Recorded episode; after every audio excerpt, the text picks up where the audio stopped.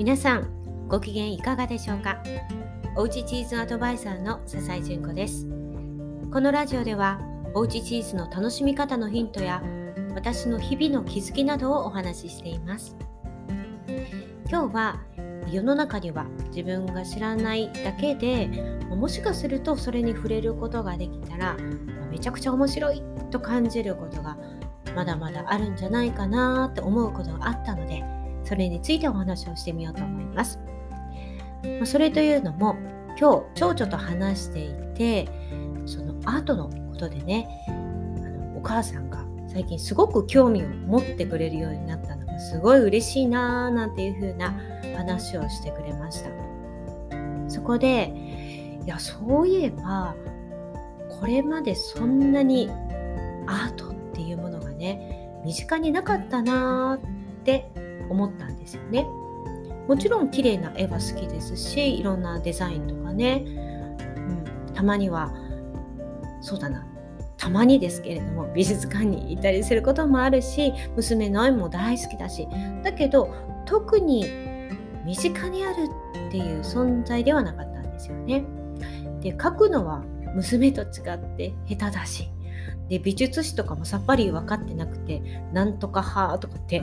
あるけれどもなんかいまいちよく分かってないなとかね小難しい絵もいやすごいな綺麗だなぐらいであまりよく分かってないっていうそんな感じだったんですよね。でも、まあ、長女がねアートの世界に飛び込むことになって、まあ、日々ねデッサンをしたりとか色でねいろいろな課題に取り組んだりとかしているわけなんですけどそんな風にしているのを見てまた時々ね美大の卒業生さんの作品展にね、えー、行ったりとかしていやーすごいな。なんかこういうのが分かったら楽しいだろうなとかね。そんな話を娘とできたらもっともっとお互いにね楽しくなるだろうななんでこの絵にはまる人がいるのかな？何がいいとみんな感じているのかな？とかねそんな興味も湧いてきて、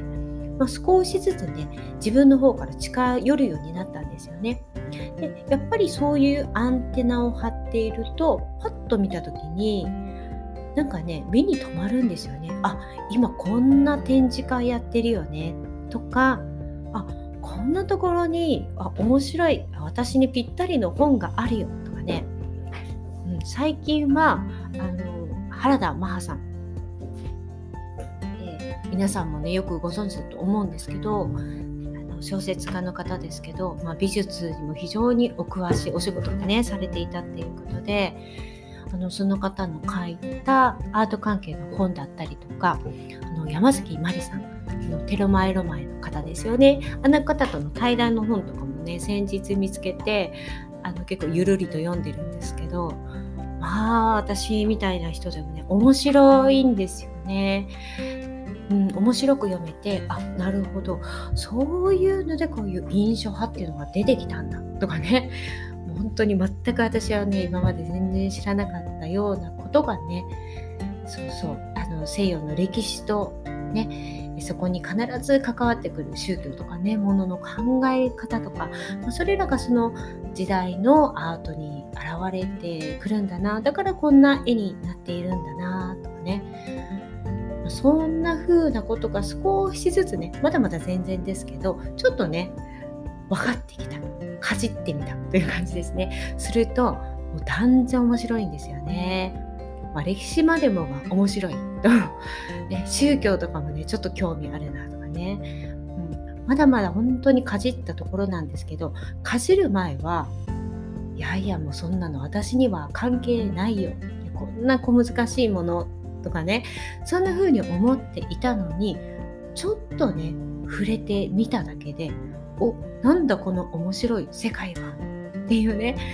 そういう気づきがあったですよそれがすっごく自分にとって新鮮だなぁなんていうふうに思いました。今はねあのめちゃくちゃ詳しくなりたいとはね思ってはないんですけれどもいやもうちょっとねかじってみたいな。もうちょっと知りたいな。そしたらもっと絵が楽しくなるんじゃないかなとかまた違った目で見られるようになるんじゃないかななんていうふうに思ってるんですよね。それまでは絵なんてこうパッて見てねもう頭でっかちにならないでもう見たまんまでうわーこれはいいな素敵だな色が綺麗だな迫力があるなとかね、まあ、それでいいんじゃないかなんていうふうに思ってたんですけれども、まあ、もちろんねそういうのもすごく大事だと思うんですけれどもまああまり私はね、まあ、ピンとこないというか、うん、なんかね、まあ、そういうセンスに欠けているのかもしれないんですけどこう何をいいと思ったらいいのかわからない。これ何を表してるのかななんていう風な油絵とかを見るとねもう戸惑ってしまうんですよね。うん、でもなんか感じてみたいな。なんでこんな風になっているのかなとかなんでこんな筆のタッチなんだろうなとかね。なんだかねそんなことを考えてる自分がすっごく新鮮なんですよね。うん、でまあねでも今までは私には興味がないもの難しいものとしてね自分でわざわざもうね距離を取っていたというか、もうシャットアウトしてたんですよね。もう関係ないや。でもその垣根をね取っ払った瞬間にぐぐっと近づいてきたようなねそんな感じなんですよね。今日もねあ昨日か。娘にねこんな今展示やってるよ。なんか無料だからすっごい行ってみたらいいんじゃないの？とかって言ってるとあ残念今日までだったよ。とかねいやでもねお母さんがそんな風にあの、ね、言ってくれるのってすっごく嬉しいな。って、前までこんなの興味なかったよね。いや嬉しいなって昨日も言ってくれてたんですけど。で今日はね何だろう。何話してたっけな？あそうだ。ブルーピリオド読んでるんですけどスケッチとクロッキーとデッサンとエスキースの違いお母さんも分かったよって言って説明してたんですよね。いやーすごいねお母さんってねそうそうそうなんだよっていうねいやーなんかお母さん急になんか好きになってくれたよねっていやー楽しいな嬉しいなってねめっちゃくちゃ喜んでくれてるんですよね。なんかまたそうやって喜んでくれているのを見て私がめちゃくちゃ嬉しい。でまたそれがねあのモチベーションになっていてよしじゃあ今度もっともっとお話できるように、ね、いろいろしておこうなんていうふうにまたね思えるようになってるんですよね。うん、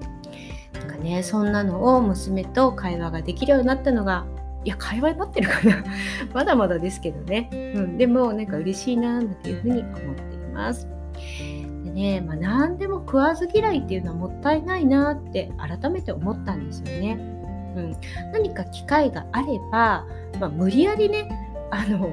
その扉をこじ開ける必要はないと思うんですけれども何かねちょっと触れる機会があればあの最初から嫌い知らないいやいやもう私はいいよって距離を置くよりも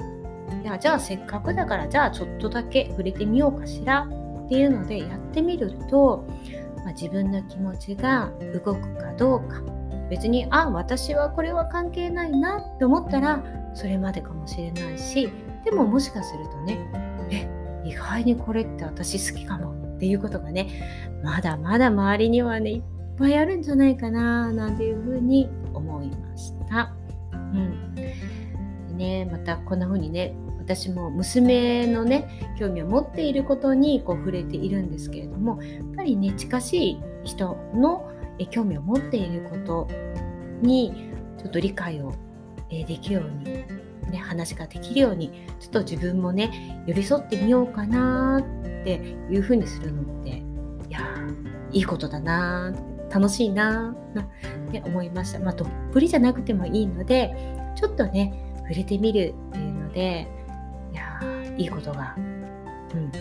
あるななんていうふうに思いました。でねこれはね私のチーズでもそうなんですけどあのチーズをきれいに盛り付けてもてなす家族の時間にチーズを出すなんていうことね今まで考えたこともなかった方があるきっかけでねあじゃあチーズプラット、まあ、簡単そうだからちょっと体験してみようかなっていうことで参加してくださった方がもう今ではチーズが欠かせなくなりました。今日も娘が頑張ったからその、えー、お疲れ様っていうのでチーズプラットを作りましたよ。なんていうふうにね何かことあるごとにチーズプラットの写真ね送ってくださるようになったんですよ。でもめちゃくちゃ嬉しいんですよね、はい。まあ、これもねあの何かちょっときっかけがあっていやじゃあまあ時間があるしせっかくだからって気軽にね参加してくださっただけなんですけれどももう今はどっぷりっておっしゃってるんですね、まあ、皆さんの周りにもそんなことがね、まだまだ溢れているかもしれないですね。はい。ということで、今日はこれぐらいで終わりにします。また明日お会いしましょう。